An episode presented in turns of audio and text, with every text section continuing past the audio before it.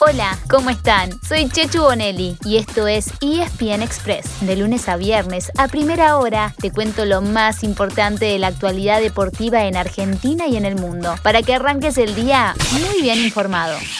La Copa América se tomó un par de días de descanso, pero no nos dio tiempo a extrañarla. Y hoy vuelve a la acción con la segunda fecha del Grupo B. A las 6 de la tarde, Colombia enfrenta a Venezuela y a las 9 de la noche, Brasil se mide con Perú, que hará su debut en el torneo. Esto dijo Ricardo Gareca, entrenador de la selección peruana, en la previa del partido ante el anfitrión.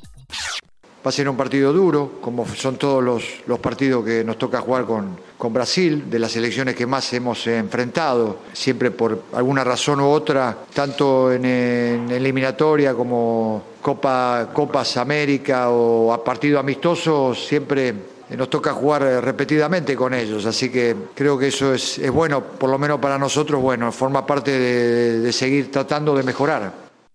El grupo A, el que integra a Argentina, jugará mañana viernes. A las 6 de la tarde Chile chocará con Bolivia y a las 9 de la noche será el turno de la selección frente a Uruguay. Vamos, vamos, Argentina. La Celeste viene de 12 empates sin goles por eliminatorias en cuanto al plantel de Lionel Scaloni, Cristian Romero parece estar recuperado, y eso es una buena noticia, con lo cual volvería a ser titular en la defensa. Pero tal como en los últimos tres partidos, no está claro si el técnico usará una defensa de cuatro o una de cinco hombres. Si se mantiene el esquema, el Cuti entraría por Lucas Martínez Cuarta. En cambio, si hay dos laterales y tres centrales, Romero se sumaría a la última línea y saldría uno de adelante. De esa decisión depende también quién ocupe el lateral izquierdo con tres opciones, Nicolás Tagliafico, Marcos Acuña o Nicolás González, este último en un lugar más retrasado del que suele ocupar. El resto del equipo sería el mismo que empató 1 a 1 con Chile en el debut.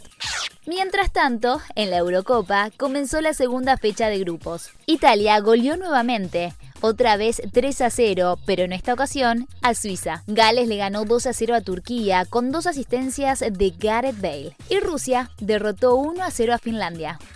En este último partido, los jugadores de Finlandia salieron a la cancha con camisetas que tenían un mensaje de apoyo a Christian Eriksen, el jugador de Dinamarca, que se desmayó el sábado en el partido entre ambas selecciones. Get well, Christian. Es decir, ponete bien, Christian, decía el mensaje dedicado al danés, que sigue su recuperación en Copenhague.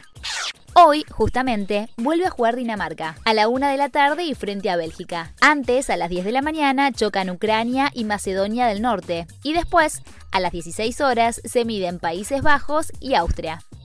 En Europa fue un día con muchas novedades. La más importante, Real Madrid anunció que Sergio Ramos finalmente deja el club. Hoy habrá un homenaje y despedida de parte del club hacia su capitán, que a los 34 años y después de 16 temporadas se va de la Casa Blanca. ¿Dónde jugará la temporada que viene? Por ahora, lo único que sabemos es que parece haber picado en punta el Manchester City.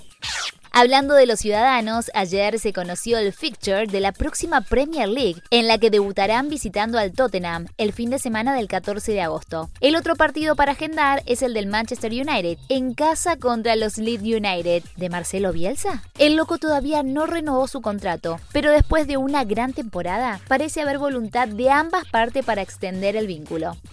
El, el nou contracte Messi va bé, va bé, però no està fet. La relació és molt bona, Messi, ho he dit moltes vegades, estima el Barça, calgui dins de les possibilitats del club, evidentment, perquè eh, Messi continuï al Barça.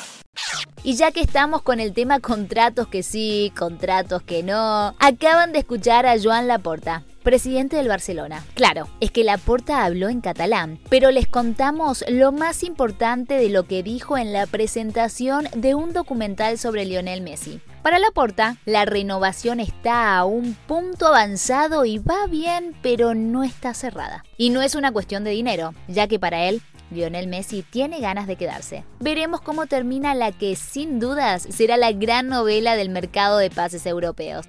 Creo que tenemos para mí la, información del año, la noticia del año en el mundo Racing y es que hay acuerdo de palabra con Lisandro López. Lisandro López ya es nuevo jugador de Racing, va a ser por seis meses en principio, con la opción de renovar por seis meses más. Se confirma que Lisandro López es nuevo jugador de la academia, será su tercer ciclo con esta camiseta. Lo acaban de escuchar. La Academia Racing Club cerró el regreso de uno de sus máximos ídolos. Hablamos de Lisandro López, que llegó a un acuerdo de palabra con el presidente del club, Víctor Blanco. El atacante viene de jugar en el Atlanta United en la Major League Soccer y será refuerzo para Juan Antonio Pizzi en la segunda parte del año. La Academia tiene por delante la fase final de la Copa Libertadores, la Copa Argentina y la Liga Profesional. Pasamos al tenis, que en este momento del año gira alrededor de Wimbledon. El tercer Gran Slam del año comienza a fin de mes y ayer dio a conocer sus Wild Cards, es decir, las invitaciones especiales. La más destacada son la del escocés Andy Murray, ganador en el 2013 y 2016, y la de Venus Williams, campeona en cinco ocasiones. Mientras tanto, en los torneos sobre césped, lo más destacado fue la derrota de Roger Federer. Su Majestad perdió en Halle, Alemania, frente al canadiense Félix Auger Aliassime. Un detalle sobre este enfrentamiento. Para Roger, fue el partido con mayor diferencia de edad con su rival en toda su carrera, ya que le lleva 19 años. Además, enfrentó por primera vez a un tenista nacido a partir del año 2000. Ya lo había hecho con jugadores nacidos en los años 60, 70, 80 y en la NBA anoche hubo dos partidos por semifinales de conferencia y dos equipos quedaron a una victoria de pasar de ronda. En el oeste, donde ya esperan en la final los Phoenix Suns, los Ángeles Clippers ganaron y se pusieron 3 a 2 frente a Utah Jazz. Y en el este, los Atlanta Hawks quedaron también 3 a 2 ante los Philadelphia 76ers. Esta noche también, por el este, y desde las 21.30, los Brooklyn Nets pueden cerrar su serie ante los Milwaukee Bucks, que necesitan ganar para forzar un séptimo partido. Y así llegamos al final de nuestro episodio de hoy. Soy Chechu Bonelli y de lunes a viernes te traigo las noticias deportivas más relevantes para que arranques el día muy bien informado. Te espero en el próximo ESPN Express. Y no te olvides, dale clic al botón de seguir para recibir una notificación cada vez que haya un nuevo episodio disponible. No te vas a arrepentir.